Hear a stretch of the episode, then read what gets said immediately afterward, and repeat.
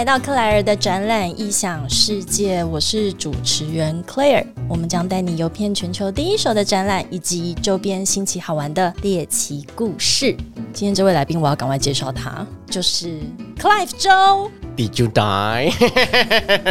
好了，不闹了。这个是什么声音？这个是在《最后大丈夫》这部电影里面，他这个有一个角色叫做 Leslie 周老周，他的一个很著名的一个桥段。老周，最后大丈夫。所以，我们今天要谈的是我们是一样回到了《最后大丈夫》拍摄的这个地方，我们来探讨一下我过去跟 Claire 在这个地方我们发生了一些很有趣的好，故事。所以是最后大丈夫的主要的场景，就是我们又回到 Vegas，Las Vegas。我们在第一集的时候曾经谈过，在 Vegas 一个非常重要的展览，全球的消费性电子展 CES。而且这个展其实它因为大家都很熟悉了，然后在 Vegas 其实还有很多其他的展览也会发生，例如什么跟台湾很相关的什么五金啊、汽车零配件啊。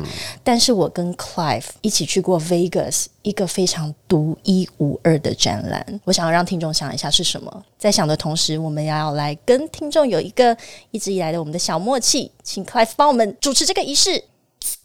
哇，我好喜欢这声音哦！我听到这个声音，我就会醒过来。大家来，我们猜到了 Cheers 一下？Cheers！，Cheers 就是这个声音，然后就是这个饮料，只会在 Vegas 的这个展览发生。没错，请你帮我们揭晓这个展呢叫做 Nightclub and Bar Show。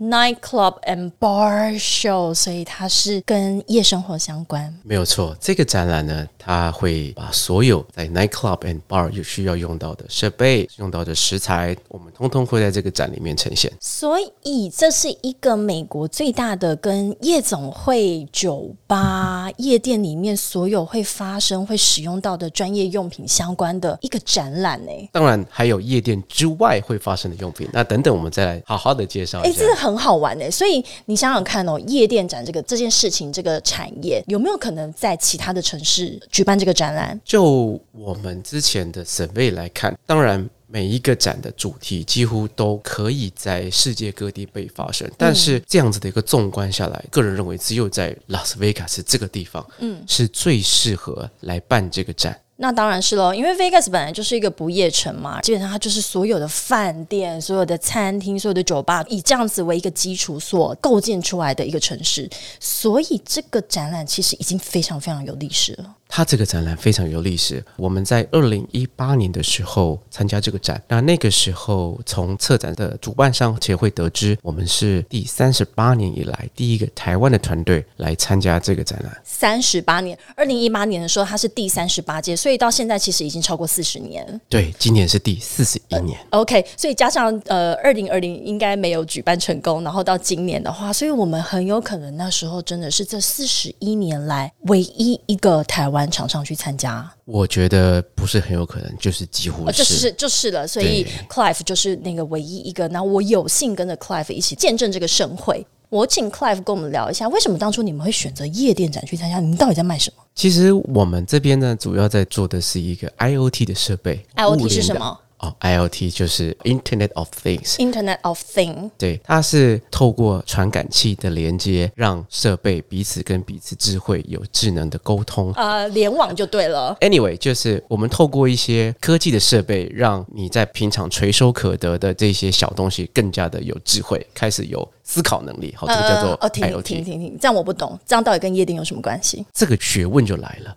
就我不想太听太学问的事情我。们一般其实可能观众啊很难去把这个物联网跟夜店结合在一起。我知道连对 show girl 连 show girl，我觉得这可能要在 show girl 下班的时候，你才可以跟他连得到哦哦。，OK，那到底要连什么？在夜店里头，我们连的是酒杯，酒杯，对，酒杯有跟网络做连接，没错。我们酒杯里面呢会有一些 sensor，它嗯会去知道说，哦，今天你的酒喝到什么样的程度，需不需要续杯？哦，所以像我这样子所以我的酒杯现在很少，后台就会知道这一个人需要酒要再加了。没错，在 waiter 的 control pad 上面呢，它就会显示说，OK，今天 Claire 这个 table 它需要被服务了，他的酒可以喝完了，请 waiter 赶快走到 Claire 的旁边，问他要不要续杯。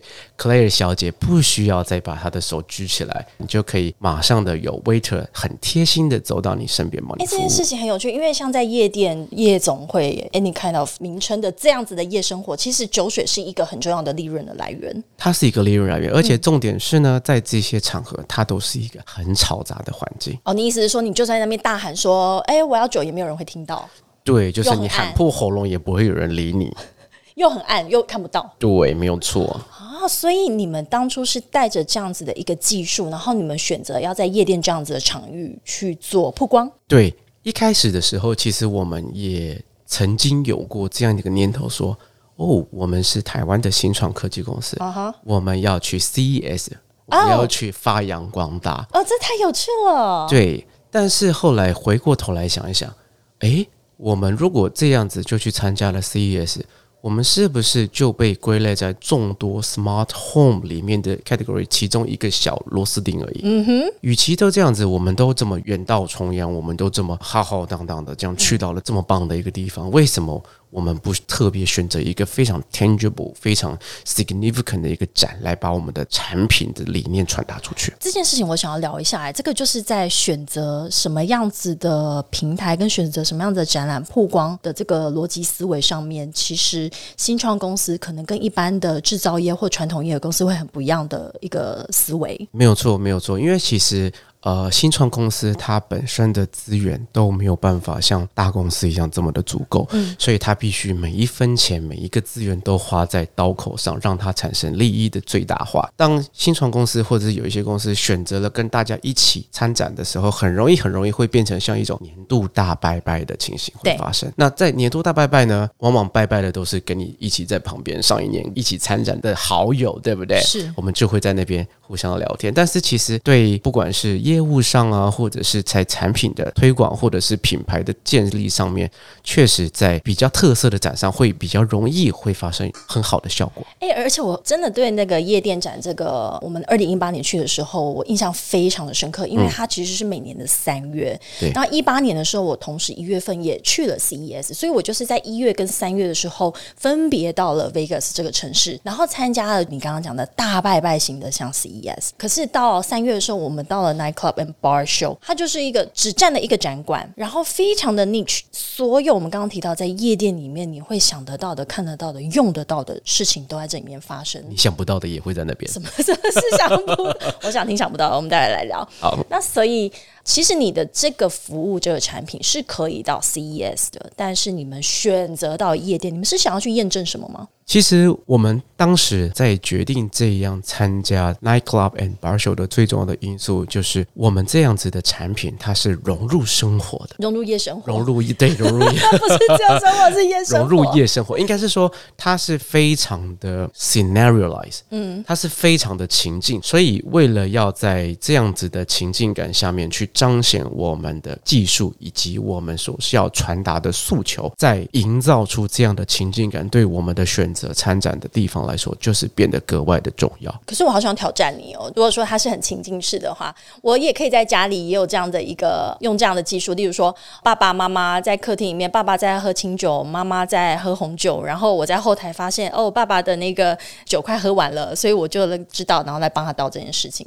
所以这是 smart home 吗？它是一种 smart home，但是我刚刚其实漏讲了一点，就是它除了智慧的这个感应器之外啊，我们的酒杯上面还有灯光的变换。啊，你想想看，如果你在家里，你帮 你爸妈倒酒你爸妈一定会满头雾水，就说为什么我我杯子是红色我我也的？不要那也是哎，我也不要那哎，那我更对，一定很奇怪。但是我们把这样子一个东西，我们拉到一个很大的地方。嗯，我们今天到了一个大夜店。嗯，五月天演唱会有没有看过？下面的五月天拿荧光演唱棒会就像拿荧光棒一样。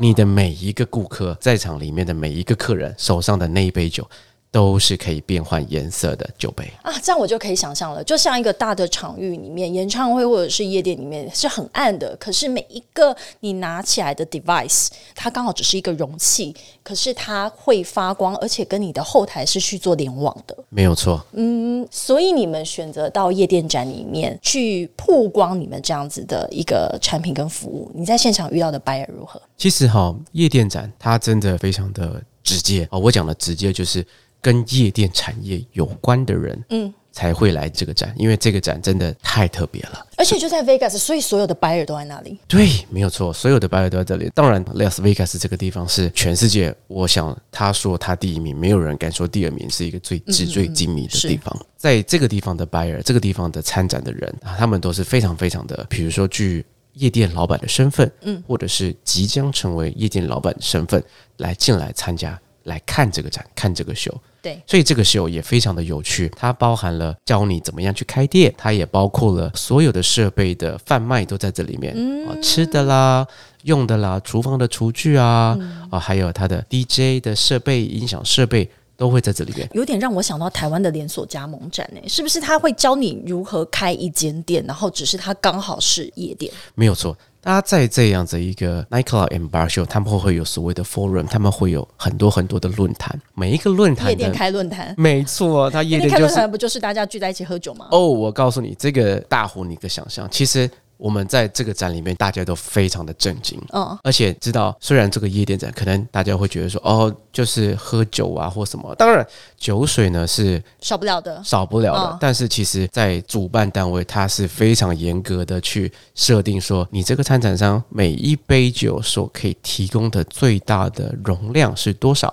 他不希望你提供太多太多的酒水给这些参展的顾客。哦，所以在现场的摊位不可能 serve 的酒杯这么大就对了。对他不会给你这么满满的一个五百升，没有没有，他就是给你一点点浅尝即止这样子的一个适应的程度。在这样的一个展览里面，刚刚我们提到了论坛，对不对？它每一个时段都有不同的论坛，不同的论坛呢，它会告诉你，哎，我今天如何去经营一间酒吧，哇哦，或者是哎。我今天如何在酒吧的食材上面去做挑选？OK，这真的就很像我刚刚讲的那个概念，一个店面，所以连锁加盟也是这个概念。他教你怎么，如果你有这个意图，你要开一间店的话，这里面所有的你会用到的，或者人力，或者是技术上面、服务上面，都可以在里面找到你想要的这样子的产品。没错，没错，从会亮的到不会亮的，到会喷东西的，到不会喷东西这，是什么东西？听起来怪怪的。会自己长大的跟不会自己长大的都有。越讲越不对劲。你刚刚讲到会亮跟不会亮，我那时候跟周玲到呃现场的时候，因为是夜店展嘛，所以夜店里面因为它本身的场域很暗，所以在这个展览里面还有一区都在卖那种会发亮的东西，从发亮的装饰品到发亮的像你们带去的也是发亮的杯子，然后到所有发亮的助兴的小物等等。都是在这个夜店展览会里面会看到的，没错，你所想到的发亮的手环，还有发亮的荧光棒，哎，就就就是演唱会，你刚刚提到演唱会的概念啊，对那，所以其实那时候我们在摊位的设计啊，我们不是在早些时间有提到情境，那时候我们在策划这个展，在想说我们到底要远渡重洋，带给这些参展的人要怎么样的一个感觉的时候，我们就意识到了一件事情，就是我必须。把类似在店里面的感觉，透过我的产品呈现给这些参展的观众。你意思是说，你希望 buyer 走到你的摊位里面的时候，他就已经感受到，他就像是坐在一间夜店里面，然后怎么使用你的产品。没有错。当我的产品成为他店里的必要设备或者是装饰的一部分的时候，他就很好的、直接的用产品自己会说话来去传达这样子的产品意向。OK，所以你们在夜店展里面，你觉得你还看到了什么其他出乎你意料之外？例如说，其实这种展里面，我第一个想到的就是 show girl。哦，当然啦。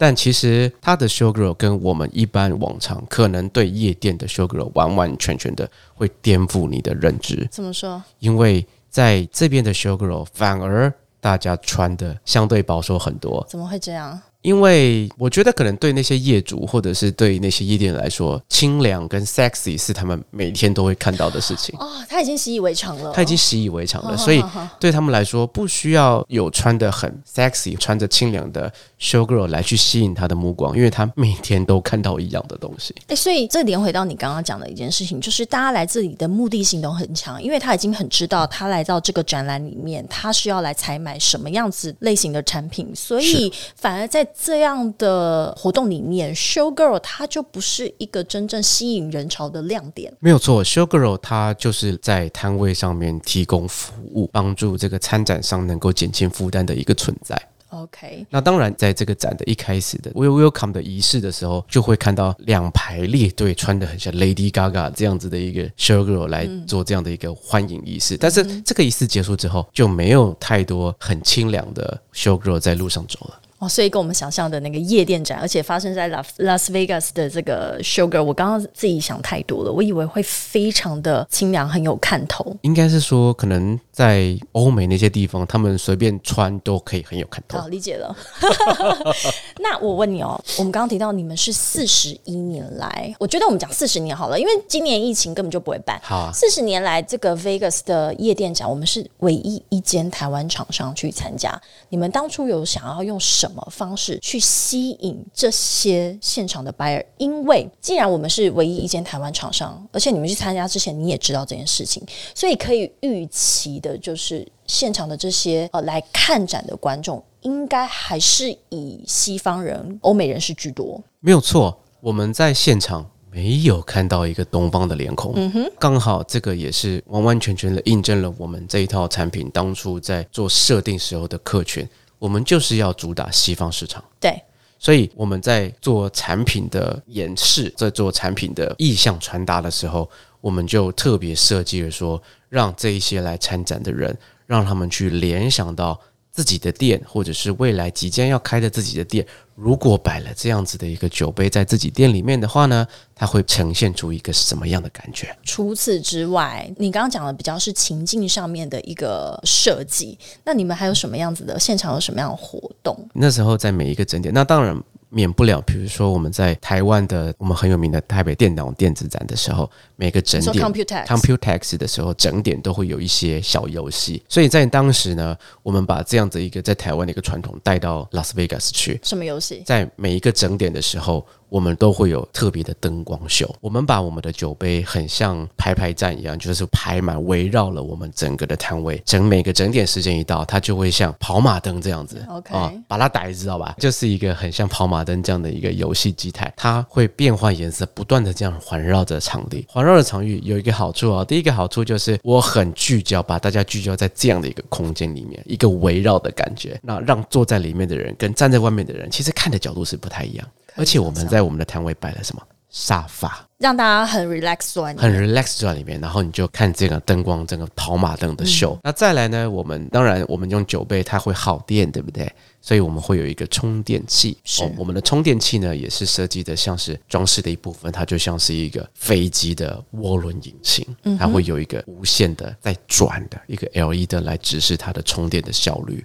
还是有这种炫光的效果在就对了。没有错，没有办法，因为其实炫光呢，在这样的一个比较暗的一个场域，它是起到一个非常好助兴、帮助气氛的一个作用在。但除此之外，我知道你们还从台湾带 DJ 过去。是的，是的，是的，是的。但是呢，你们选择的曲目是什么？因为在那边你们会选用比较是具有台湾味，还是你为了迎合呃西方的 buyer，你就是播放是比较是他们那一边的风格的曲目？哦，我们不同天都有不同的安排。嗯，第一天当然我们要入境随俗，那很多的 EDM 都是比较西方式的，所以在第一天我们的 DJ 也就是我们的好朋友跟我们一起去参加这个展，那他所播放的曲目就是比较西方的展。但是呢，第二天我们为了要向大家传达说我们是一个来自于东方 from 的一个 Taiwan Yes, we come from Taiwan。嗯所以我们放了很多很多台湾的歌曲去 remix，比如说 remix 九一一的送一朵玫瑰花，好，甚至是望春风，这个 DJ 都把它放在歌单里。我在那个现现场啊，我真的是第一次在 Vegas 的那个 LVCC Las Vegas Convention Center 听到台湾的 DJ 放九一一的那个台语歌，我非常的感动，而且就是你忍不住在旁边跳起来。我那时候有特别去观察这些欧美人士，他们听不懂这个语言，可是他喜欢这个旋律。他们很喜欢，他们很喜欢。我们那时候真的让我们很惊讶，就是第二天吸引的人潮比第一天多很多。啊，真的很。对对对，那第一天当然你刚刚然说第一天不是放台湾的嘛？对一般的西方的 EDM，那他当然第一天很多媒体都是在第一天会来，所以当然第一天的媒体居多，但是再来看展的人，第二天反而多很多，甚嗯至有连两天都来我们摊位的人，这个展只有两天，而且这个展的时间很特别，非常的短。跟我们讲多短，它其实严格算起来呢，只有一天半。一天半，所以实际上我记得他第一天好像五个小时、六个小时，然后第二天也是四五个小时而已，加起来就是十个小时最多。第一天大概十点半、十一点开展，将近中午的时候，第二天呢就几乎快一点了。一点开展，我真的是很少遇到一点开展的。我只有在中南美，像什么巴西啊这些国家，会遇到那个展是下午开展的。我那时候想说，这个国家的人到底有多晚起？然后，但是在 Vegas 的话，这是我第一次遇到展览是中午过后才开展的。其实你有没有想过，这个第二天的一点开展，其实是一个很贴心的举动，怎么说？因为其实每一天呢、主办单位都有帮我们这些 exhibitor 举办 after party，啊，所以你第一天就是大家都还宿醉，没有错，他就是会体谅一些宿醉的很贴。心哎、这个大会，而且应该是张长很有经验，他办了三十八年，他很知道第二天如果太早开展的话，没有人会来。没有错，但是其实那个宿醉跟我们印象中的宿醉又不太一样。你少来宿醉就宿醉，有什么不一样的宿醉？你讲给我听。在每一天晚上呢，我们的参展 exhibitor 都会有所谓的 after party。嗯，那这个 after party 呢，它会在各大度假酒店的夜店里面举行。比如说，它会在 XLS 的夜店举行，哦或者是在的 Ominia 里面举行或者是在其他的夜店来举行。所以，当我们去 Vegas 的这一趟 trip 里面，几乎各大酒店的夜店，我们都有荣幸的进去过。啊，你只要拿着你的那个 badge 就可以进去，。我们只要拿着 bage 就可以进去。这个真的是一个通行证呢。但是其实进去之后，发现跟我们在台湾去夜店的那个感觉完完全全都不一样。大家真的那些 exhibitor 进去呢，就是 business for 是去交流的，是去交流他们是。认真去交流的，不是要去那边疯狂的。对，而且大家在酒水上面，其实我有发现哦，都很节制。所以他是真的要去跟你谈正经事的，可能是谈对你这个产品再多进一步的了解，然后或者是呃有没有可能会去做进一步的采购，这样。是，举例来说，我们那时候在 Ominia 的那个晚上，我们有约到 Ominia 的经理在那边谈事情，想说我们这样的一个产品服务有没有机会能够放到 Ominia 里面。所以这个经理是白天在展场的时候你们有先遇到，然后再约晚上在呃夜店里面去做进一步的洽谈吗？没有错，我觉得这就是我个人觉得展览最好玩的地方，因为呃，我进入展览业界其实说长不长，但大概到近来十年的时间，但我一直都发现，原来还有这种呃类型的展览是我们以前没有接触过，可是它其实已经行之有年的。所以在 Vegas 的这个夜店展里面，它其实完全就是把一个产业。把它撑起来，一个很重要的一个交流场合。坦白说啊，当初我们在搜寻展览的时候，我们一起找到这个展，其实当下我真的非常的兴奋，因为第一个，我活了这么大，我从来都不知道有这个展我也。超兴奋的。那在第二个是，居然有这样的一个展，可以这么情境式的让我们的产品可以好好的哎、这。我说到这件事，我真的要好好敬你哎！要不是跟着你，我从来不晓得说有夜店展，而且有这有幸还还可以到现场去，还在 Vegas 在展场里面听到九一一。我也要好好谢谢你，没有你的话，我们也没有办法如期的把这么好的一个情境传达给现场的观众。对，就算你有事前做的非常多的准备，其实到现场你还是有一些突发状况，而且刷爆了一张卡。这个是一个非常非常 酷快，这会变成我们这一集的 hashtag。这个是非常酷的经验啊！就是我们尽管在事前做了很详尽的沙盘推演，准备。我们甚至做了很多很多的 checklist，嗯，做了沙盘推演，甚至我们也知道说那边应该注意什么事情，但是人算终究还是不如天算。我们发生了一件很多参展上都会发生的事情是，那天我们发现是什么？我们的设备的电压不够，设备的电压不够，因为你们带过去的东西都是联网，所以就代表都要接电。没有错。而且我们那时候放了三四台的大电视来放我们的影片，嗯哼，所以我们这些设备都会需要接电。那当然人算不如天算，发现哎电压不太够，嗯哼，所以在那时候的现场的设施人员就来告诉我们说，哎你们这个电工啦，我记得是电工来的，对电工对电工没有错。就告诉哎，你们这个可能不是会 run 的太好哦，因为其实，在展馆啊，它都是跑两百二，在美国，对，在美国都是跑两百二，所以当我们的产品设计成一百一的时候，其实都会需要做调整。嗯哼，哦，这个真的太深刻。我们就是钻了一个洞。什么叫钻了一个洞呢？就是说，因为我们的电压当初在设计摊位的时候，在我们摊位底下的插座拉的不够多，所以我们会需要。去延伸到柱子里面的电源，无法想象。好了，反正就是为了要再钻一个洞，反正就是要钻一个洞拉一条线就对了。好，简单一点就是我要拉。好，你为了这个洞花了多少钱？两千多块美金。两千多块美金，六万多。你知道这个洞啊？我就是站在这个电工旁边，它就是一个把刀子上电钻，就拿电钻嘛，然后钻，然后按下他的黄金手指啊，两千块，两千块美金。叮一个结账声音闪过，两千块美金。可是这样还不足以刷爆一张卡。你的卡的额度这么低吗？当然，这不足以足够，但是这个是很 shock 的。那另外刷爆的原因就是在现场呢，因为要临时付什么押金？什么的押金？摊位的押金。哦，摊位的押金。还有我要先在场地就先谈好，说我在撤场的时候啊，我们要怎么样去撤？OK，我们的撤场，我们的打包。所以他又跟你收了一笔费用，又跟我收了一笔费用，嗯，然后又跟我收了一笔类似滞纳金的概念。我那时候带了两张信用卡出去，立马打回台湾调高你的额度。对我那时候就打跨国电话打回银行，跟他说我要临时调高额度。虽然它只是一个扩住你金额的一个过卡的动作，哦，是过卡而已。但是你的额度如果不够高的话，依然不会过。所以这是一个保证金。那时候保证金我们就刷了四十五万台币，现场刷。现场刷，哎，所以我问你，美国参展是不是真的很贵？我们现在既然已经喝开了，就聊一点真心话。美国参展是不是就是回去之后，你还要报账的时候，你就是会觉得你在现场，我到底发了什么疯？为什么我会把卡全部都拿出来刷，然后刷到这个这个份上？Vegas 就是一个这么特别的地方，你到那边，你人就疯了。就疯了，你什么卡都会想把它拿出来刷，什么东西要钱，卡刷下去就对了。所以其实不是展览的问题，是这个城市的问题。我觉得这是这个城市，这是这个城市的问题。不过，不过，其实我们为了想要把这个展办得好，那当然在美国参展确实它会有它的花费。你知道，我们为了要缩减在那个场地之外的支出啊。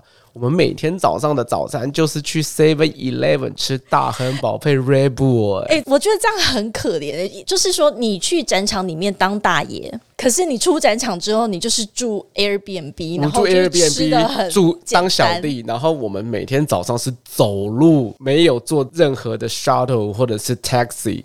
或者是任何的 subway，我们我记得那边有那个捷运，对不对？对，对他们有捷运可以坐。轻轨，轻轨哦，那边有轻轨。对，但是那个轻轨我们真的吓死，你知道为什么吗？一站五块美金。哦，对，一站，而且是用站来算的。对，也就是说，你今天过了一个站，咚咚，五块美金就不见了。所以我们那时候每天早上，或者是在开始准备展览之前，我们去展馆的这样的一个准备期。我们都是从我们的 Airbnb 走路走到 Convention Center，我们走了十五分钟，十五分钟还还行。呃，在美国还行，我们但比较少，就是很少人会在美国用走路步行 到。对，没有错，因为那个真的很奇怪。我们就是走在那个天桥底下，有没有？而且更好笑就是，我们等一下再讲，我们回来的时候怎么用？我们用走的去麦卡伦机场？怎么可能走去机场？对，机场那段没有东西，完全没有任何。的旁边的设施，你们要怎么走？而且是走不到的。我们后来才发现走不到。你们很妙，因为 departure 是在二楼。你们很有趣，走不到。结果你们就是一群人拖着行李，我们六七个人跟疯子一样，每个人都有一个二十八寸的。还好我没有跟着你们，我是 这个太可怕，这太惊人了。我们用走的，走到。而且我现在麦卡伦机场旁边是荒芜的，没有东西，荒芜的，而且走不过去。那最后你知道我们怎么进到 departure 的大厅吗？我不知道。我我觉得真的就是我们运气很好，嗯，我们遇到了麦卡伦机场的员工，他看了我们一群东方的傻傻的傻子。就是一群东方的小朋友，然后怎么拿着一堆行李这边走来走去，走到那个机场员工的入口，有没有？他不忍嘛，他们就说看着你：“们诶，你们要去哪里？”就说我们要坐飞机回台湾，但是我们可能不太知道怎么样到入口去。他就很好心的请他同事开着车载我们到哎，所以这个就是刚刚讲说，你们在展场里面，其实这是一天半的一个展览，然后如果精算的话，它可能只有十个小时。你们在里面可能是以每个小时，你有大概算过你们这次的预算，就是在展场里面所所有的花费大概是多少钱？包含这个旅费哈，包含机票、食宿这样来看，我们食宿已经是非常非常的旅费跟食宿你们都很刻苦了啊。我们刻苦哦，我们住 Airbnb 啊，对啊，对不对？所以我们就六七个人大部分的费用都是在展场里面，都是在展场里面发生哦的。我们用秒来计算，一秒喷二十几万台币。哎、所以真的，其实参展这件事情常常会付出很多的学费。其实我觉得一个很特别的经验就是，我们是自己去参展。嗯，我们没有一个很大的机构带着我们去，哦，没有像一个什么呃，像外贸协会或者是什么工协会对带着一起去。对对对，没有外贸协会，你们就是因为你们你们就 one and only 啊，我们就这 one and and 然后我们就是一卡皮箱走天下。感人。所以我们那时候突然就开玩笑在取笑自己，就说哇，三四十年前也是一卡皮箱的台湾人的皮手鼎足的精神，今天又从美国这边实现。对，我觉得我还是很感动哦，因为呃，我去过台湾很多厂商会去过的那种大拜拜型的展览，而且在不同的产业别里面。但是跟着 Clive 真的是第一次到了 Vegas 这个城市，可是这个展览竟然是四十年来只有一家台湾厂商去过，尤其在夜店展里面的这个产业别产品又这么的多元的情况之下，他们是带着一个物联网的技术，所以我觉得太多的元素结合在那个二零一八年的那一次的展览里头。它几乎是一个文化冲击。我们看着我们隔壁的摊位有什么卖按摩机的，卖玻璃杯的，有一个厂商很有趣，他卖伸缩式的钢管舞台、变形金刚钢管舞台货柜车。那个南部没错就是就是类似那样子对就是打开就可以对舞女呃不是舞女，就是女郎就可以而且跟台南的还不一样哦，它有二楼哦，它可以分两层，对，它它有夹层哦，哦 还有楼中楼的设计，所以很酷。还有卖那种烟熏鲑鱼，范围真的太广了。范围真的非常广。然后我们就看着，哎，我们是从台湾来的一个科技公司，嗯，然后看着这一些非常非常的应景的这一些设备，顿时觉得自己是一个很特别的存在。哎、我要讲，我看到他一点都不特别，可是你可以去想象说，他为什么会到哪里？这其实也反映到台湾，因为是制造业的大国嘛，是可能有机械、有纺织、有制鞋等等的。可是你怎么知道你要带着你的产品到一个更 niche 的市场去？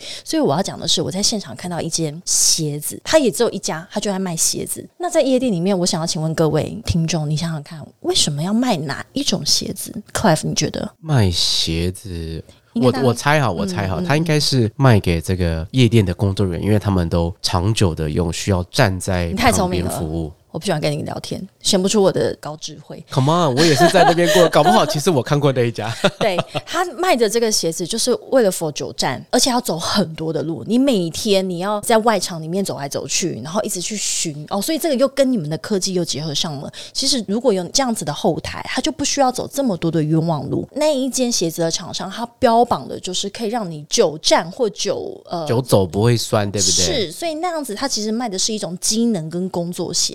所以其实你我们可以发现，就是在这样子的一个这么特别而且这么聚焦的展里面，它的所有参展厂商的出现，都是有它背后很强大的原因支撑。是是，所以就反映到你一开始讲的，所有去的 buyer 这些采购的人士，他们已经很明确的知道他的这个场域里面，他的这个公司里面，他们需要，他们目前需要什么样子的东西。因为其实你看这个展今年第四十年，对不对？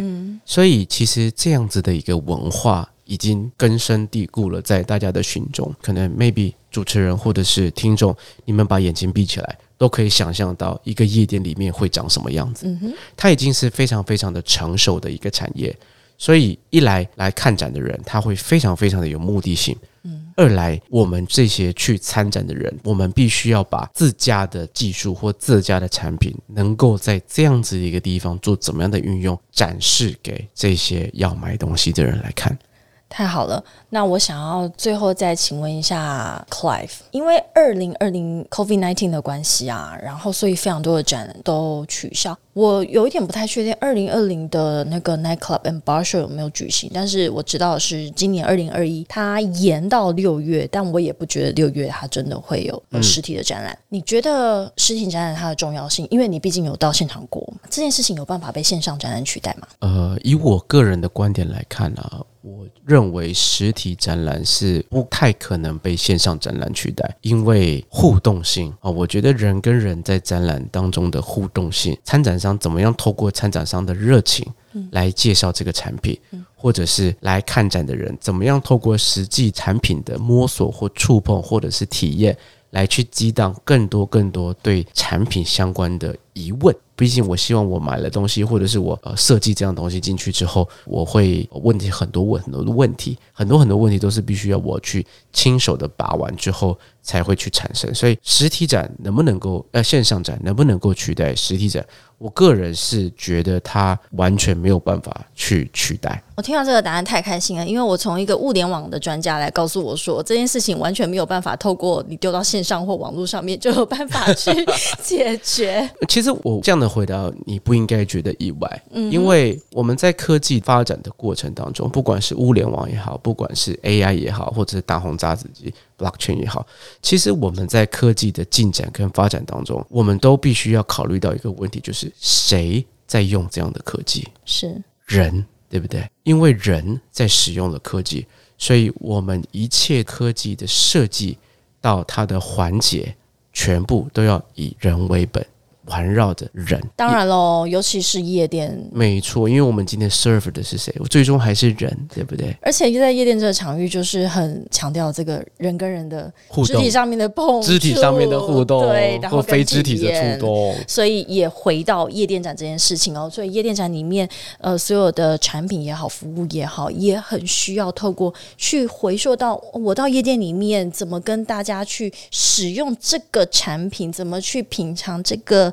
饮料怎么去一起使用这个容器？所以，呃，我们真的很期待实体展览的回来。如果未来有这个机会的话，你会再回到 Vegas，甚至回到夜店展吗？Vegas 有一句话是这样说的啦：“What happened in Vegas, stay in Vegas。”不要再聊。但是我不排斥再去把一些回忆留在那边。OK，好，那我们就希望下次再一起跟 Clive 回到 Vegas 去创造我们的回忆。非常期待。太好了，我们谢谢今天 Clive 来这边跟我们聊 Nightclub and Bar Show。谢谢主持人，也谢谢各位观众，谢谢，下次见了，拜拜，拜拜。